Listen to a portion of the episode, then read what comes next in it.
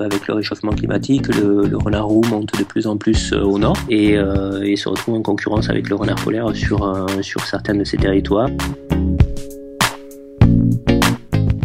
Bonjour, c'est Régis Moscardini du blog oxonature.com et je suis très heureux de vous retrouver pour ce 45e épisode du podcast Interview de photographe nature, la seule et unique émission sur le web qui vous aide à mieux photographier en compagnie des meilleurs photographes de nature francophones.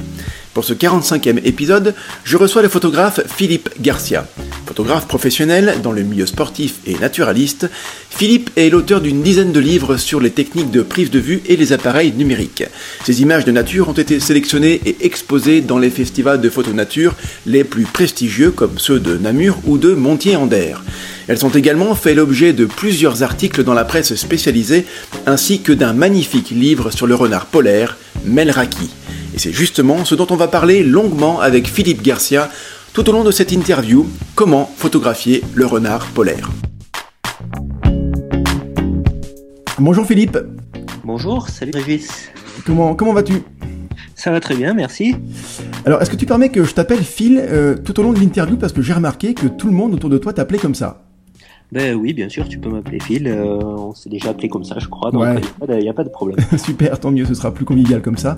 Donc je suis vraiment très content de te recevoir dans l'émission. Alors c'est vrai que je dis ça à chaque fois euh, à tous les, les, personnages que les personnes que j'interviewe, mais c'est vrai, hein, c'est vraiment sincère.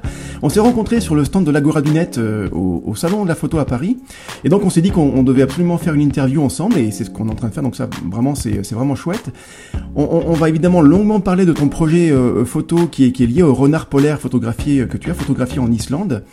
Alors donc, surtout, hein, je préviens les auditeurs, euh, faut pas arrêter l'écoute maintenant en vous disant que le renard polaire euh, ne vous intéresse pas parce que c'est vraiment trop loin et, trop exotique et inaccessible.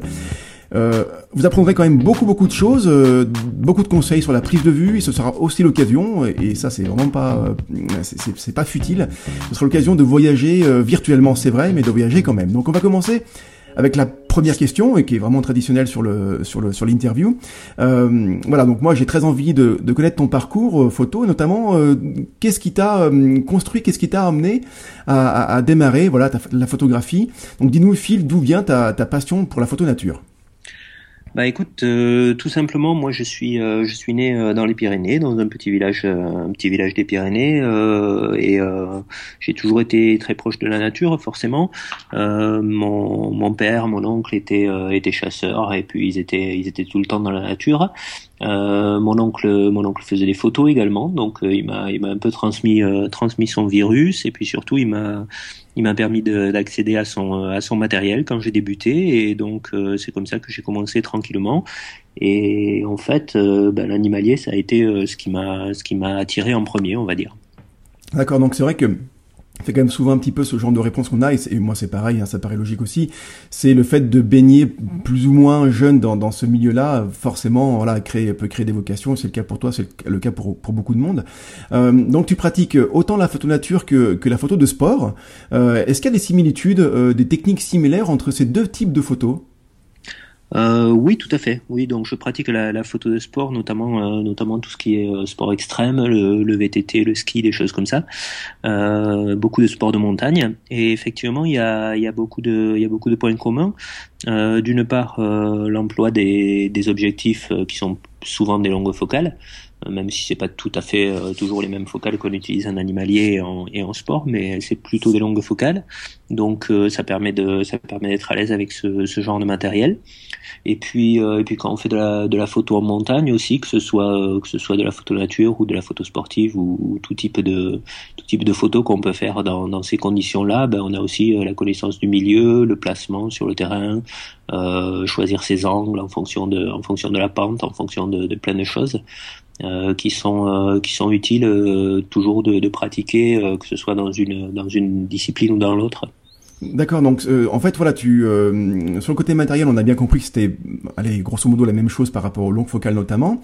J'imagine qu'aussi sur les le, réflexe, on a plutôt intérêt à avoir un, réflexe qui soit dans les deux cas, hein, photo de sport et photo animalière, un, réflexe qui soit plutôt véloce et qui supporte pas mal les, les, les, chocs, en tout cas les, les conditions extérieures.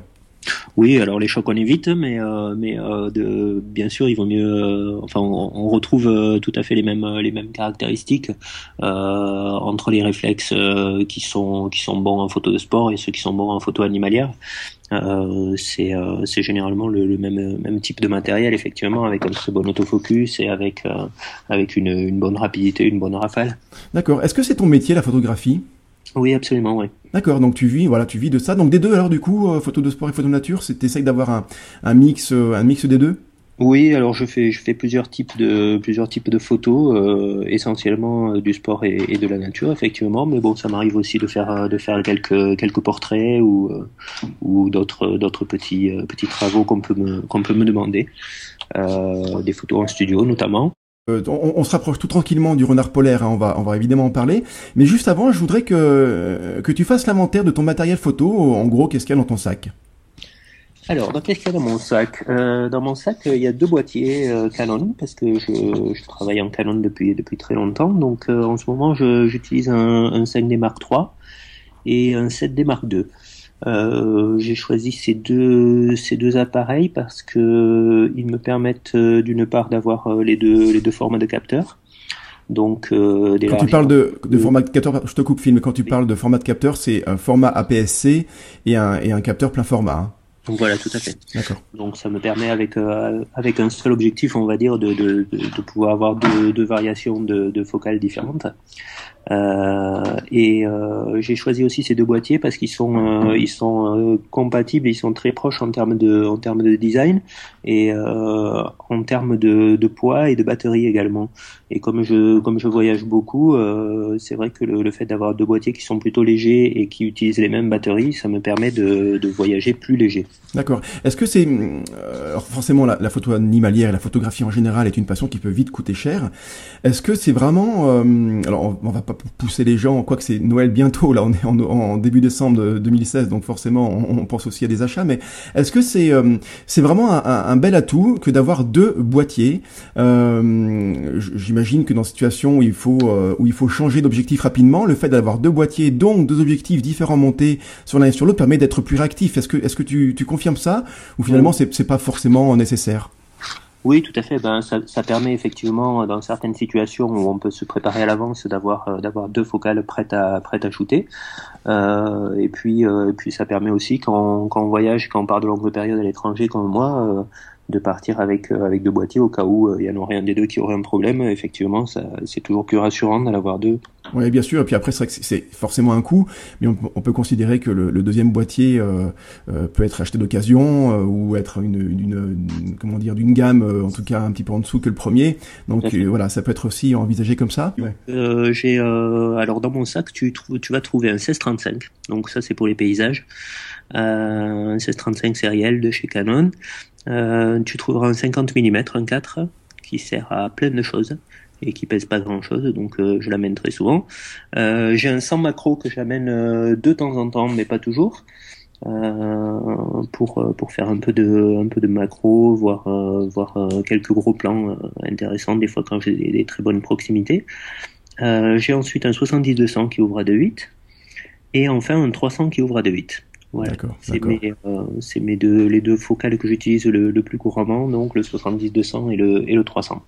Alors, euh, donc ta focale maximum, tu viens de le dire, c'est un 300 mm qui ouvre à 2.8. Donc on penserait plutôt te, te, voir, en tout cas te savoir avec un 500 f4 euh, tout à fait le genre d'objectif qu'on peut voir chez des photographes professionnels de nature et animaliers. Euh, alors justement, la question c'est pourquoi tu n'as pas ce, au-delà du prix évidemment, mais quoi que le 300 mm de 8 c'est quand même déjà un, bel, un objet qui a, qui a un coût. Qu'est-ce que tu apprécies sur le 300 mm qui te, qui fait que tu n'as pas un 500 par exemple? Ben écoute, moi ce que j'apprécie surtout c'est la c'est l'ouverture à 2.8 euh, qui me permet d'avoir des euh, des fonds flous euh, de très de très bonne qualité et qui me permet de shooter avec avec très peu de lumière. Donc ça c'est le c'est le premier point. Euh, après c'est vrai que c'est ça procure moins d'allonge qu'un qu'un 400 ou qu'un 500. c'est plus discret, c'est plus discret donc? Ouais, c'est plus discret, ça reste surtout euh, beaucoup plus compact et, euh, et beaucoup plus euh, facile à transporter et à utiliser à main levée parce que dans les avec les, les sujets que je travaille, j'ai pas beaucoup, je fais pas beaucoup d'affûts en fait. Je suis souvent à main levée. Et donc, donc avec le 308, on peut, on peut bien travailler à main levée.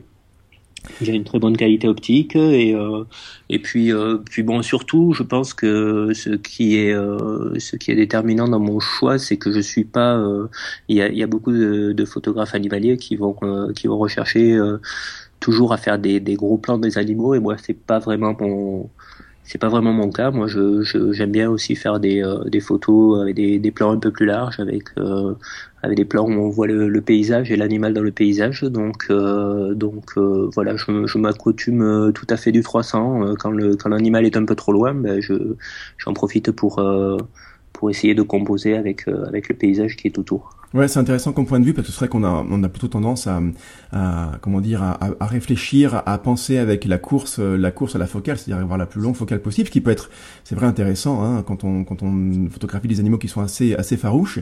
Mais il faudrait peut-être parfois aussi euh, plutôt penser à la course à, l'ouverture. Et c'est vrai que l'ouverture à 2.8, c'est vraiment formidable. Hein. On pourrait penser qu'entre 2.8 et 4, il n'y a pas une grande différence. Et en fait, si, hein, euh, euh, ça fait vraiment une belle différence quand on est dans un environnement très sombre, de pouvoir ouvrir à 2.8, ça, ça des fois, ça change vraiment euh, la photographie. Hein. Oui, tout à fait. Mais moi, c'est très très rare que j'utilise euh, mon 300 euh, à plus fermé que 4. Ah oui, d'accord. J'utilise quasiment tout le temps entre 2, 8 et 4. D'accord, c'est ça, ouais. D'accord. si j'étais limité à 4, ça me, ça me limite. ça, tirait, quoi. D'accord. Euh, écoute, des, accessoires un petit peu, non, que tu utilises régulièrement? Alors j'imagine le, le, trépied quand même, puis d'autres choses? Oui, bien sûr, bah, le trépied avec euh, avec une rotule euh, une rotule pendulaire, ça pour tous les tous les cas où je suis euh, où je suis en affût ou du moins en point en point fixe, on va dire.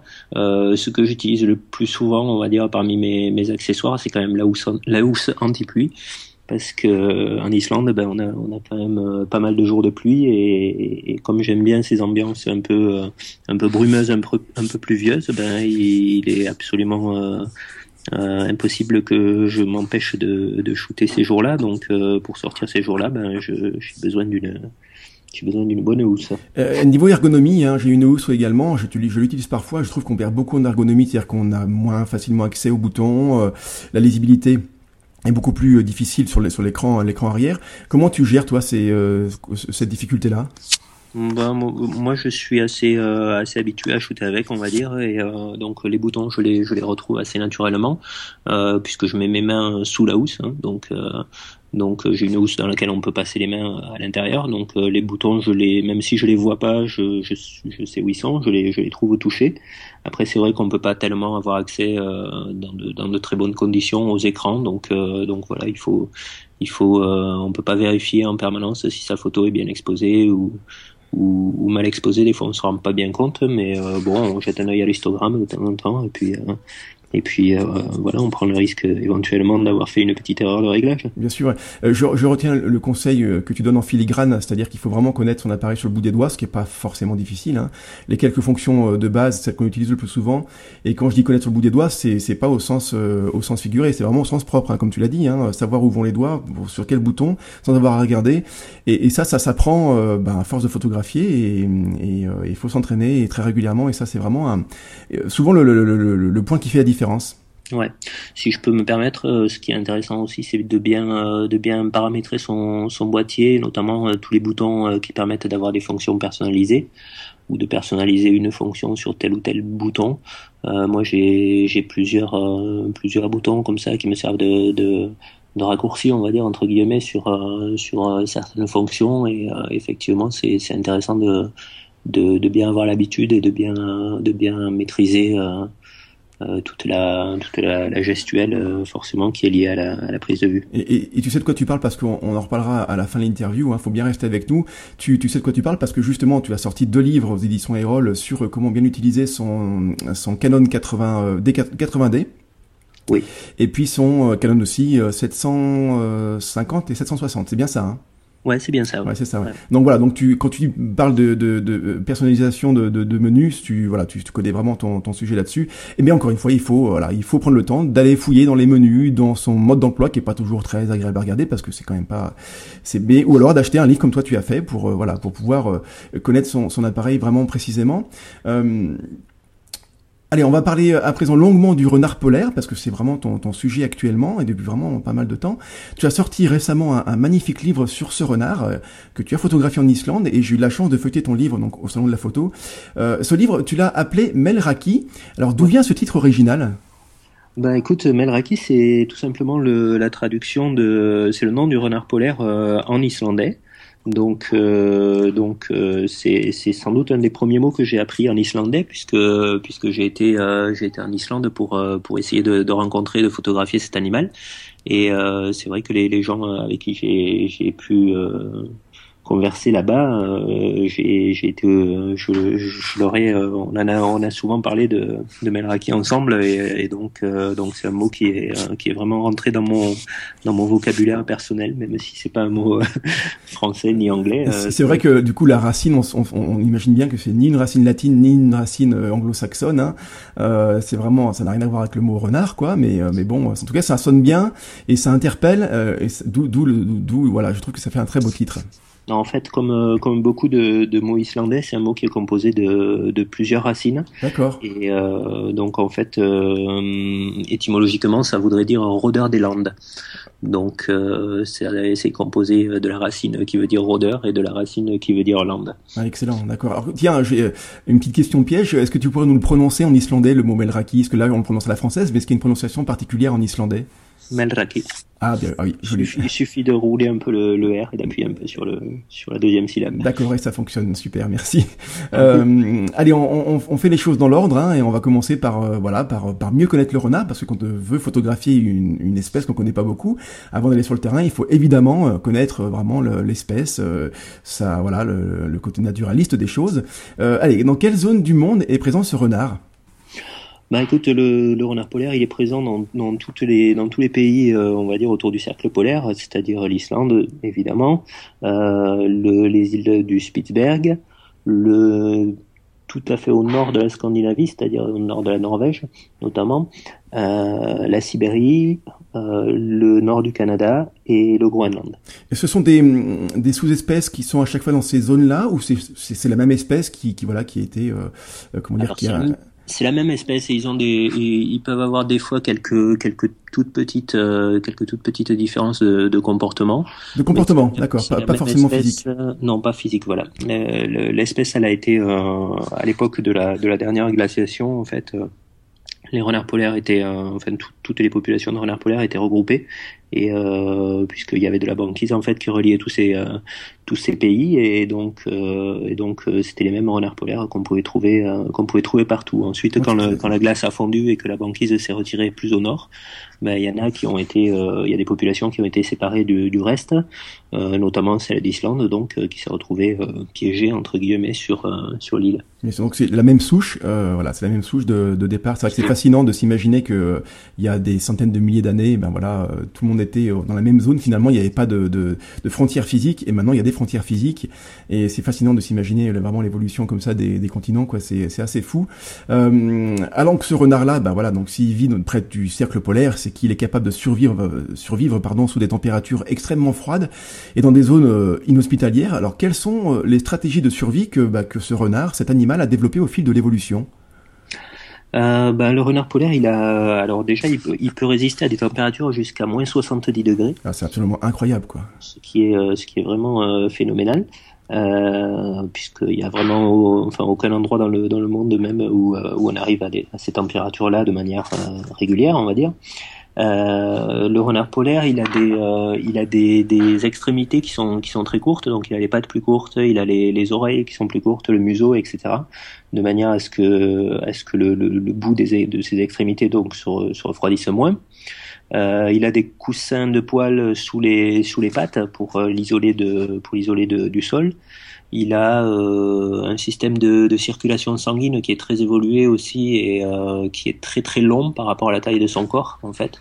Cela pour que pour que le sang qui se refroidisse, par exemple celui le, sang qui va aller au bout des pattes, euh, qui va se refroidir au contact de la neige en hiver, euh, ne remonte pas directement euh, vers le cœur parce que ça pourrait lui ça pourrait lui lui, lui causer des, des, problèmes de circulation. En, gros, pour résumer, euh, il y a des virages dans tous les sens pour que le temps le, sang ait le temps de se réchauffer avant d'arriver au cœur, quoi. C'est ça, ouais. C'est-à-dire ah, incroyable. va, va, parcourir un très long circuit dans le corps du renard avant d'aller jusqu'au cœur.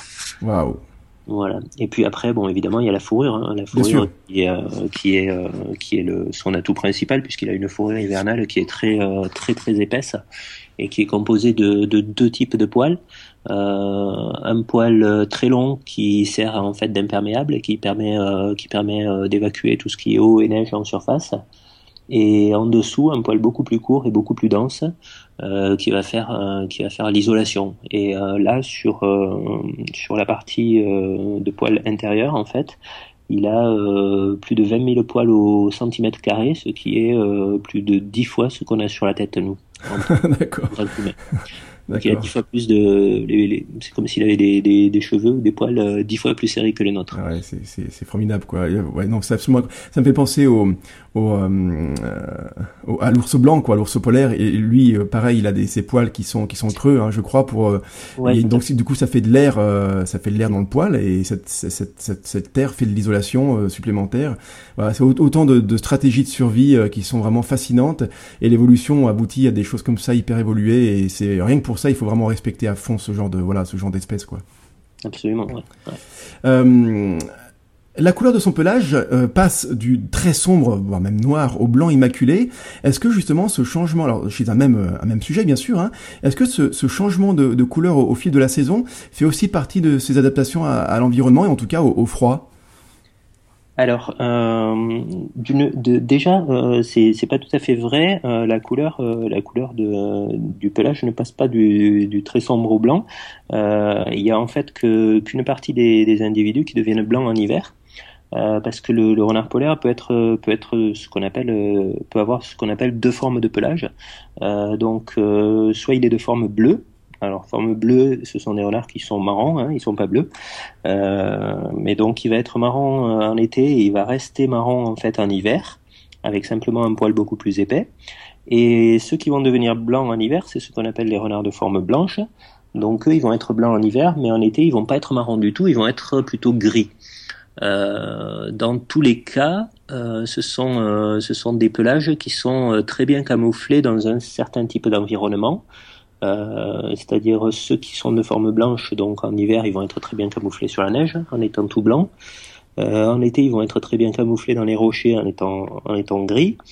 Et ceux qui sont de forme bleue, donc qui vont rester marrons toute l'année, eux, ils vont être très bien camouflés sur les habitats côtiers, euh, c'est-à-dire dans les euh, sur les plages qui sont du sable noir généralement à ces, à latitudes, sur les sur les rochers, dans les algues et, euh, et donc euh, eux, ils vont euh, ils vont essentiellement chasser dans les zones côtières où où il n'y a pas de neige même en hiver.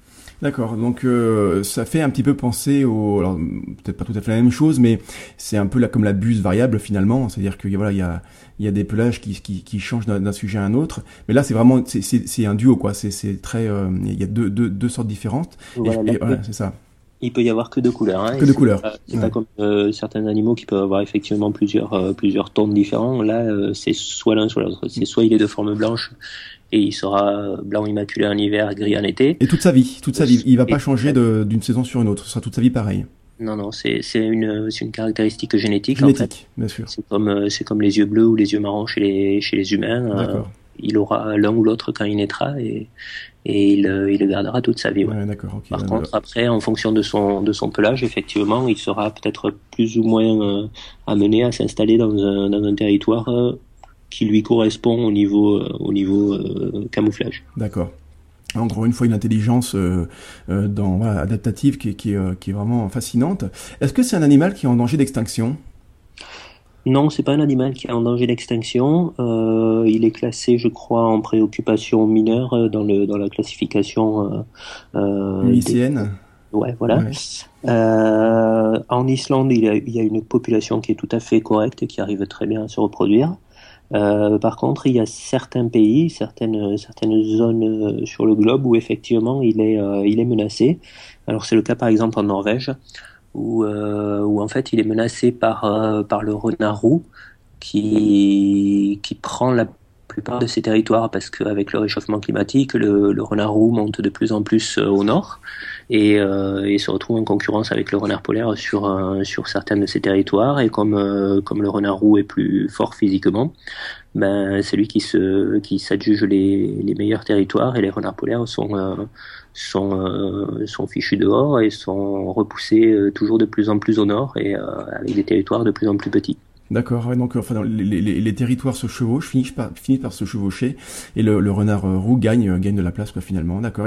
D'ailleurs, ça me fait penser à la photographie qui a gagné le, le concours l'année dernière du Wildlife Photographer of, the Year, et c'est, alors j'ai plus le nom de, du photographe en tête, hein, je le mettrai dans, le, dans les liens dans, dans l'article, euh, mais on voit cette photo-là est vraiment fascinante. On voit un renard roux qui a dans sa gueule un cadavre de renard polaire, euh, et c'est lié typiquement à ce que tu viens de raconter. Oui, c'est disons que c'est une, une photo qui, illustre très bien le, problème qui, qui, est rencontré en Scandinavie, même si euh, même si à aujourd'hui il n'y a eu aucune euh, véritable observation scientifique de, prédation d'une espèce sur l'autre. Allez, on, va plus euh, plus maintenant s'intéresser typiquement au renard polaire d'Islande, donc au Melraki. Alors je l'ai dit sans accent, hein, tu m'excuseras. allez, quelles sont ses habitudes de vie? Est-ce qu'il est plutôt diurne, nocturne? Qu'est-ce qu'il faut savoir sur lui dans ce cadre-là? Eh ben, écoute, euh, c'est un, c'est une question à laquelle il est difficile de répondre parce qu'il peut être euh, tout à fait diurne euh, ou tout à fait nocturne. Ça dépend en fait beaucoup comme le renard roux de, des habitudes des, hommes autour de lui. il va être il va être nocturne. un peu comme le renard roux en Europe s'il est s'il est dérangé par les hommes pendant la journée, donc notamment s'il est chassé. Euh, dans ce cas-là, il aura, euh, il aura sans doute euh, beaucoup plus peur de l'homme et il va, il va sans doute sortir uniquement à la nuit tombée. Et dans les dans les zones où il est plus tranquille, en fait, ben, il pourra avoir une activité diurne tout à fait normale. Oui, donc c'est-à-dire qu'on retrouve la même intelligence adaptative qu'on a avec le renard roux chez nous, c'est-à-dire qu'il est capable de s'adapter à son environnement, et si l'environnement change, ben, lui va s'adapter et, en gros adapter sa, sa, sa vie en fonction de ça. C'est ça. Euh, en France, la, pression de la chasse et la, pression humaine en, général hein, oblige les photographes à, prendre mille précautions pour photographier le renard roux. Est-ce que c'est le cas pour le renard polaire? Est-ce que c'est un animal qui est aussi farouche et craintif que le renard chez nous en France? Alors euh, oui, c'est à peu près le c'est à peu près le même type de, comportement qu'on peut retrouver euh, chez le renard roux.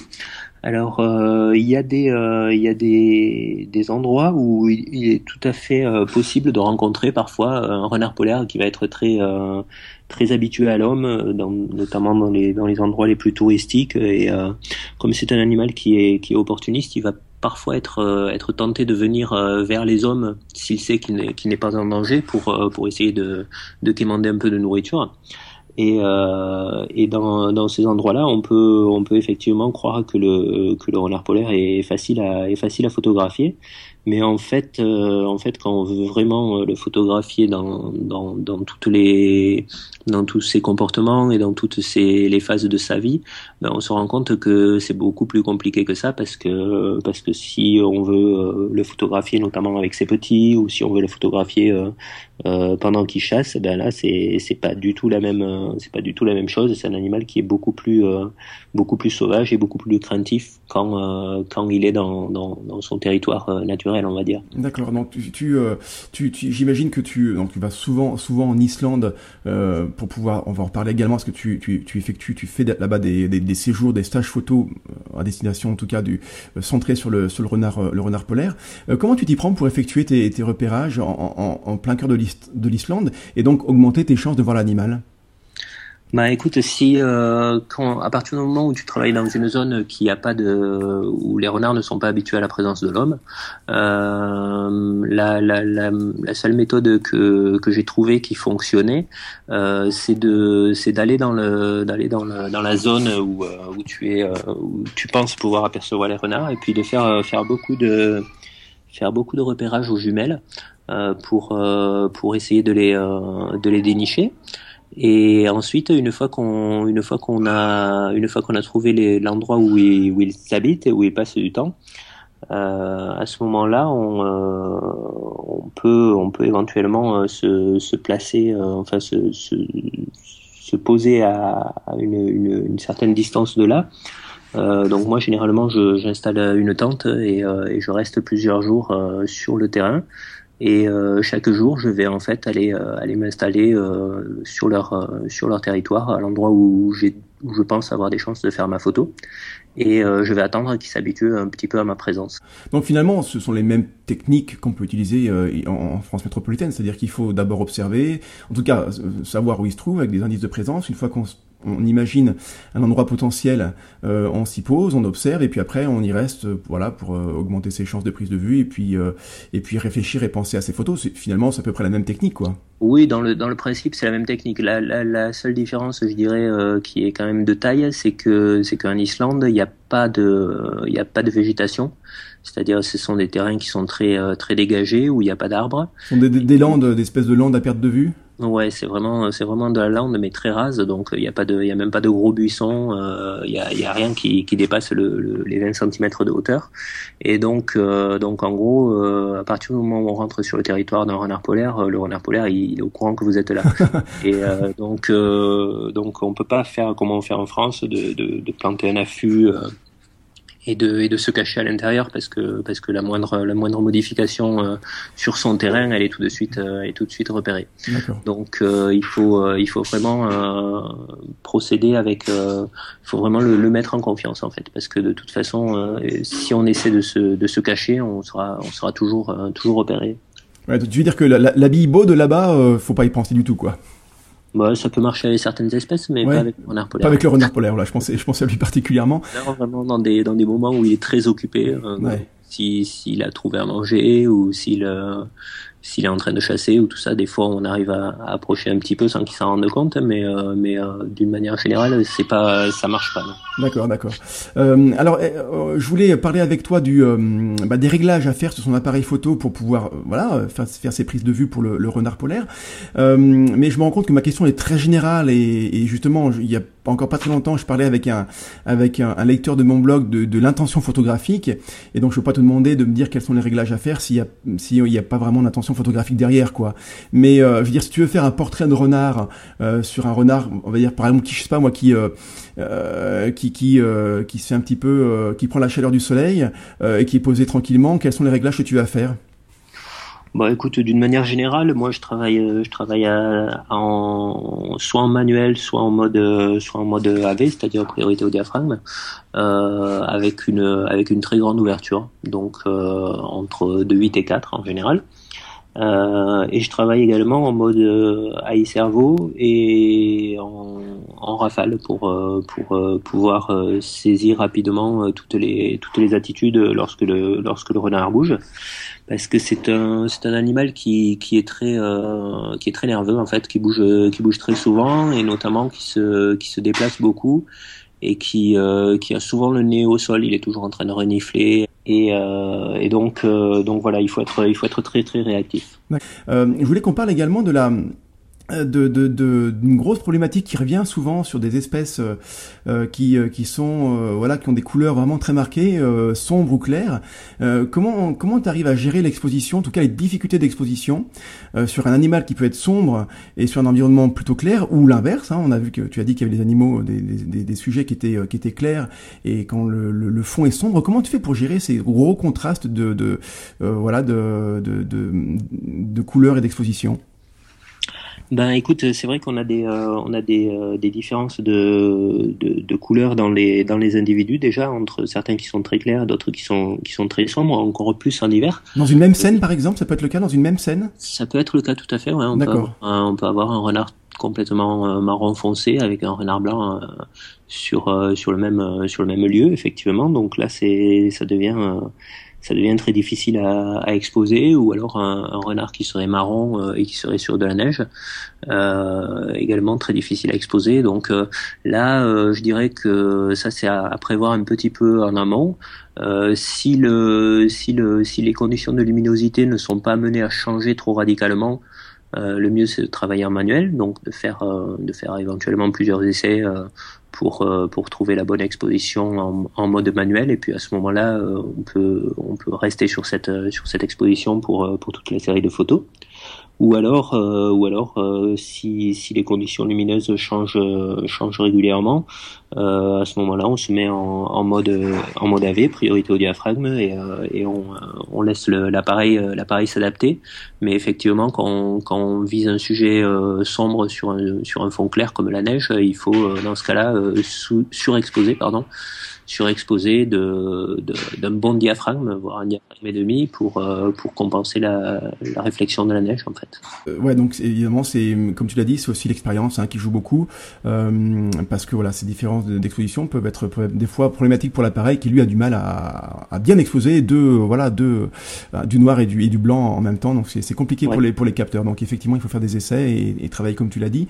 Euh, quelles sont les attitudes intéressantes à photographier chez, chez le renard polaire, ou en tout cas celles qu'il ne faut pas bah, comme je te disais, c'est un, animal qui a souvent le, qui a souvent le museau au sol. Donc en fait, euh, je dirais que ça c'est une attitude qui est pas très intéressante justement, le niveau au sol, le museau au sol, pardon.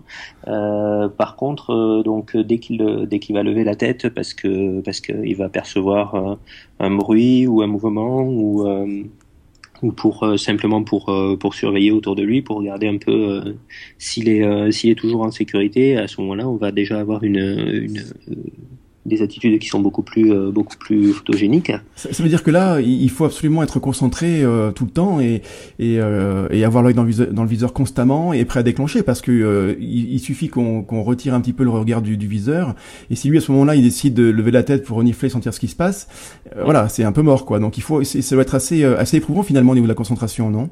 Ouais, tout à fait. Ouais, il faut être, il faut être, faut être toujours sur le sur le qui vive effectivement parce que ça ça, peut devenir intéressant très vite et, euh, et en même temps ça peut euh, ça peut être euh, assez banal pendant de longues minutes. Donc c'est vrai que c'est vrai que si on n'est pas si on n'est pas attentif des fois on peut rater des on peut rater des, des situations intéressantes.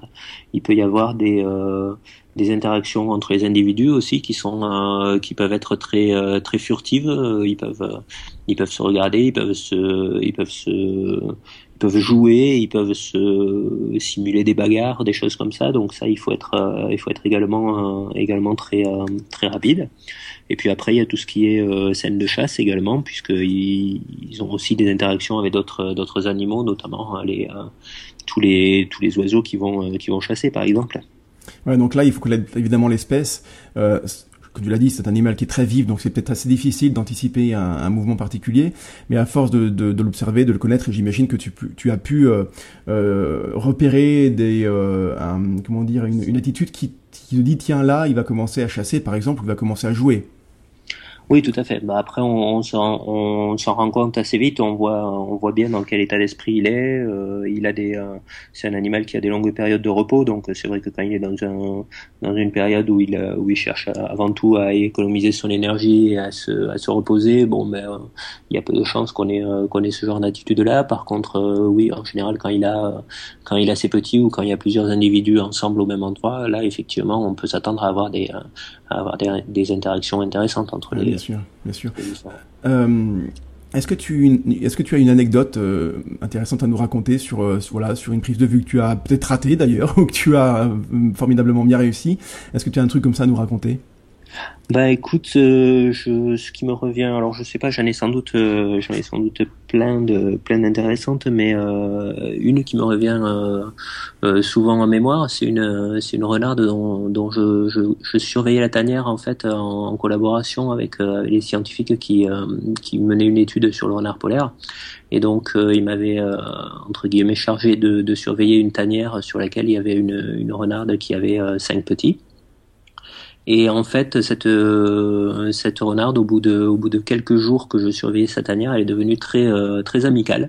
Et elle a elle a tout de suite compris que que je voulais euh, que je lui voulais pas de mal. Et donc et donc au bout de quelques jours, elle s'est mise à presque à m'utiliser, j'ai envie de dire, pour pour pour que je lui garde ses petits. C'est-à-dire ah quand elle partait chasser, en fait, elle faisait sortir ses petits et puis elle les mettait, elle les, elle les laissait autour de moi en fait.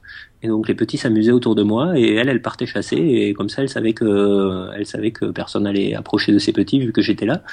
Et, euh, c'était assez, euh, assez marrant. Je pense qu'elle avait, euh, qu'elle avait vraiment, vraiment compris que, que je pouvais, que je pouvais lui être utile ou du moins que je lui voulais pas de mal et que, et donc, Donc elle avait un comportement tout à fait tout à fait euh, pas pas commun quoi. Bien sûr, et c'est quand même une, forme d'intelligence vraiment incroyable quoi. C'est-à-dire qu'elle a compris que déjà première chose que tu lui voulais pas de mal, donc ça là quand il faut quand même le, saisir. Et puis derrière il faut euh, aller au-delà de, de, de, cette compréhension. Il faut euh, il faut t'utiliser comme tu l'as dit.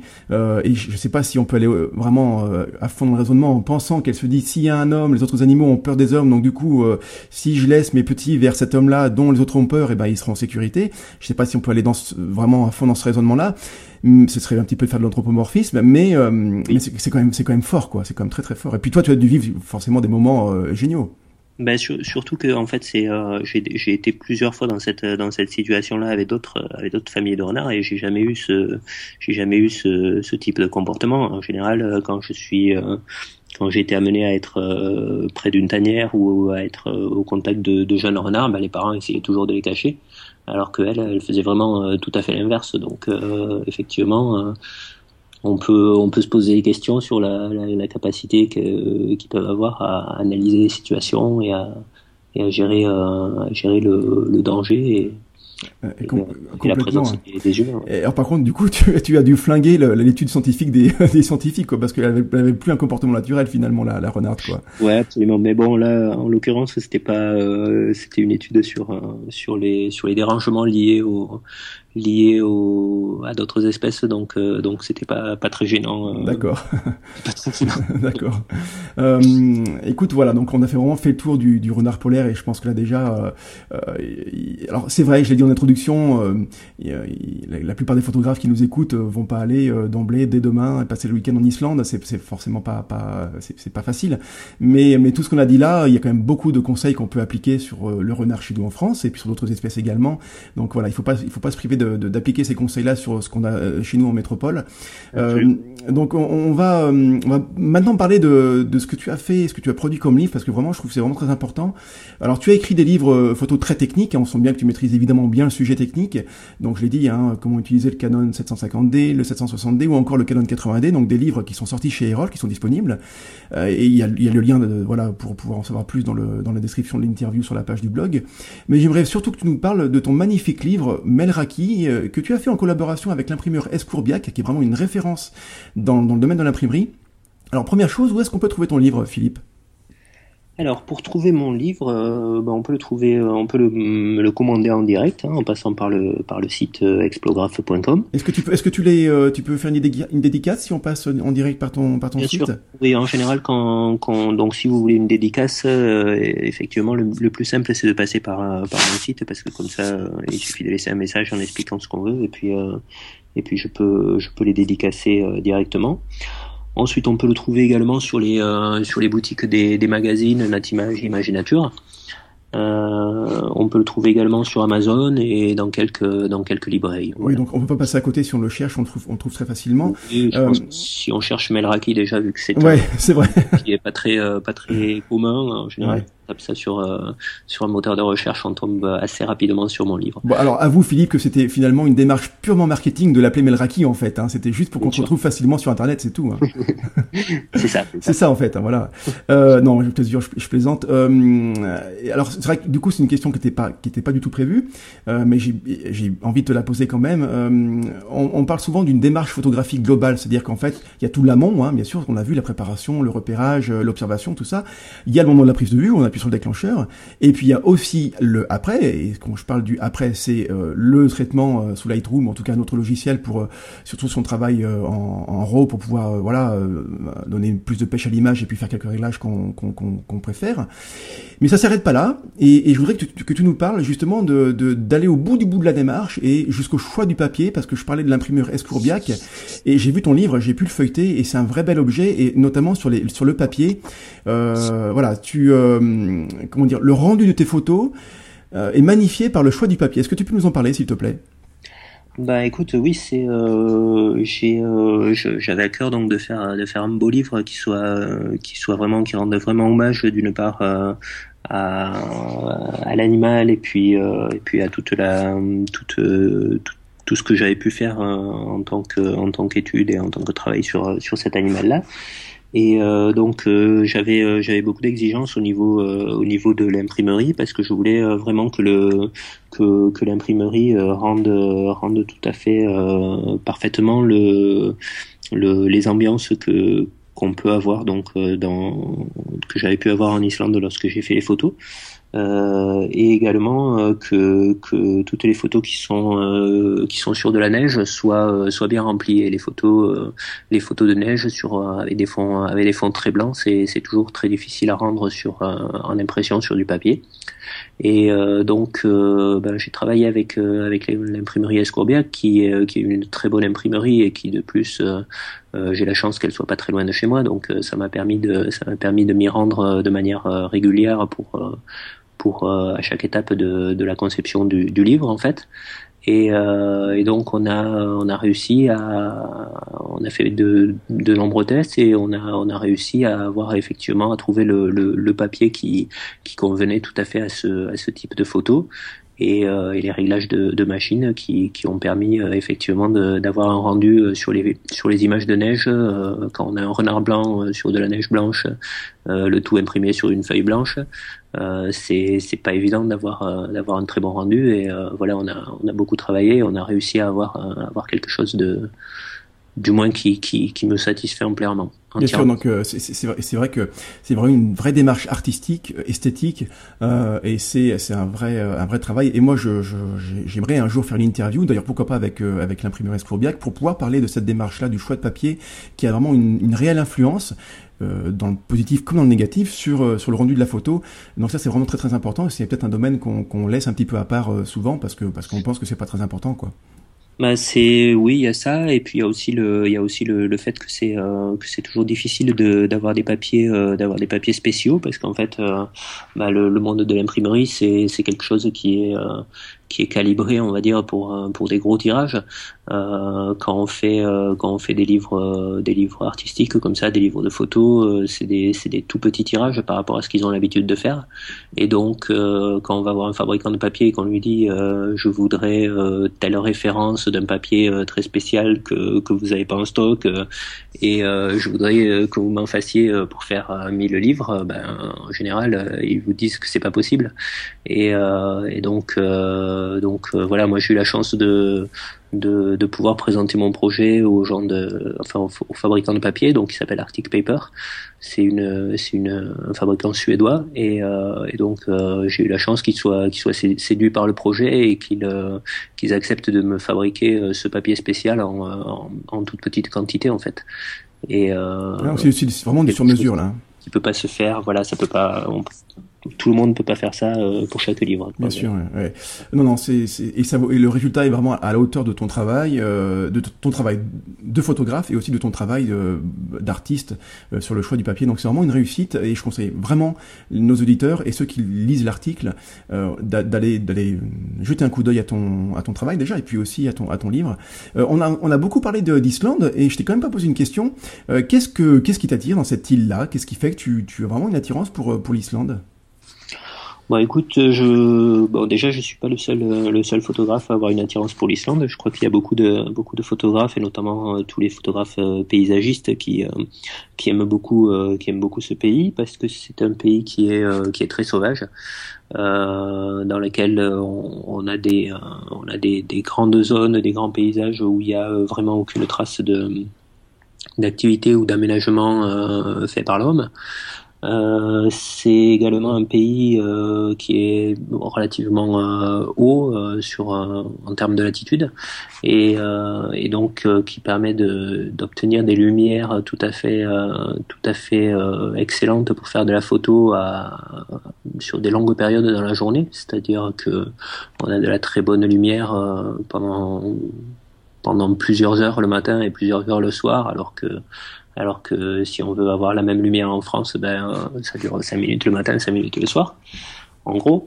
Euh, et voilà, donc euh, donc c'est c'est tout ça qui, qui m'a attiré avant tout, le fait aussi qu'il y, ait, peu de monde. Dès qu'on sort un peu des, des endroits touristiques, on, on a des, on a, il y a beaucoup de, beaucoup de, de, de parties du pays, et notamment euh, les, les fjords de l'Ouest dans lesquels, dans lesquels j'habite, euh, qui sont, euh, qui sont très, très vides.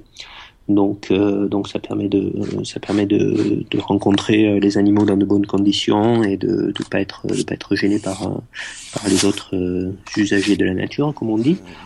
Et, euh, et, voilà. Donc, ouais, non, mais c'est très très complet et je comprends euh, évidemment euh, tous, tous, ces arguments-là. Enfin, c'est pas dans les arguments, mais tout, est, tout ce que tu racontes, effectivement, ça donne très envie, en, du point de vue du photographe, d'y passer, d'y passer du temps. Tu, tu organises des séjours photos là-bas, euh, des séjours qui, qui consistent en quoi en fait Quand on vient, quand on fait un, un voyage photo avec toi, qu'est-ce qui, qu'est-ce qui se passe?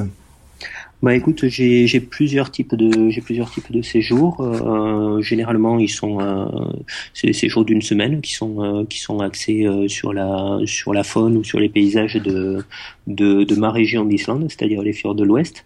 Euh, je fais pas je fais pas des séjours dans toute l'Islande. Je fais pas des séjours dans d'autres pays parce que parce que je je veux vraiment faire partager enfin faire découvrir aux gens euh, cette euh, cette euh, cette région parce que je la je la connais bien, je connais bien les animaux, je sais très bien ce que je vais pouvoir trouver quand je vais à, à différents à, à, différents endroits et quand j'amène les gens à différents endroits et euh, j'amène pas les gens sur des endroits qui sont qui sont des, des endroits touristiques. Donc donc c'est vraiment c'est vraiment euh, c'est vraiment parce que je connais euh, par cœur ces, ces zones là que, que je peux euh, que je peux me permettre de d'y amener des gens d'une part en toute sécurité pour les pour le pour la faune et, et d'autre part avec des, des, des, très bonnes chances de, de réussite et de, de rencontres pour pour qu'ils fassent pour qu'ils fassent des photos.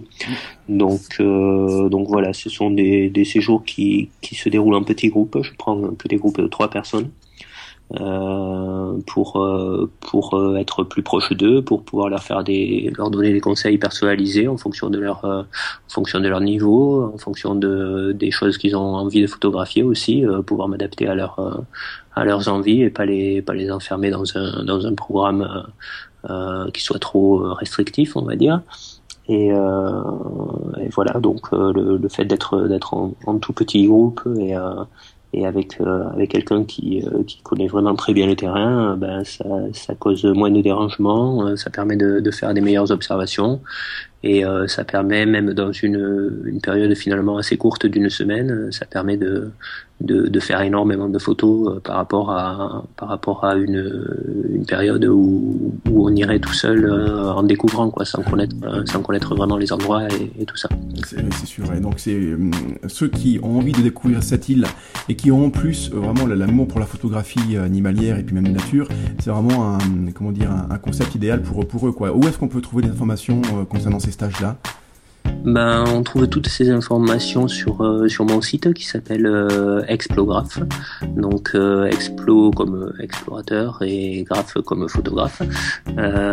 Explographe.com. Voilà, toutes les il y y, a, des galeries avec toutes les toutes les photos, tous les types de photos qu'on peut faire dans, dans la zone où j'organise mes séjours. Et puis il y a tous les tous les programmes des tous les programmes des séjours qui sont qui sont disponibles.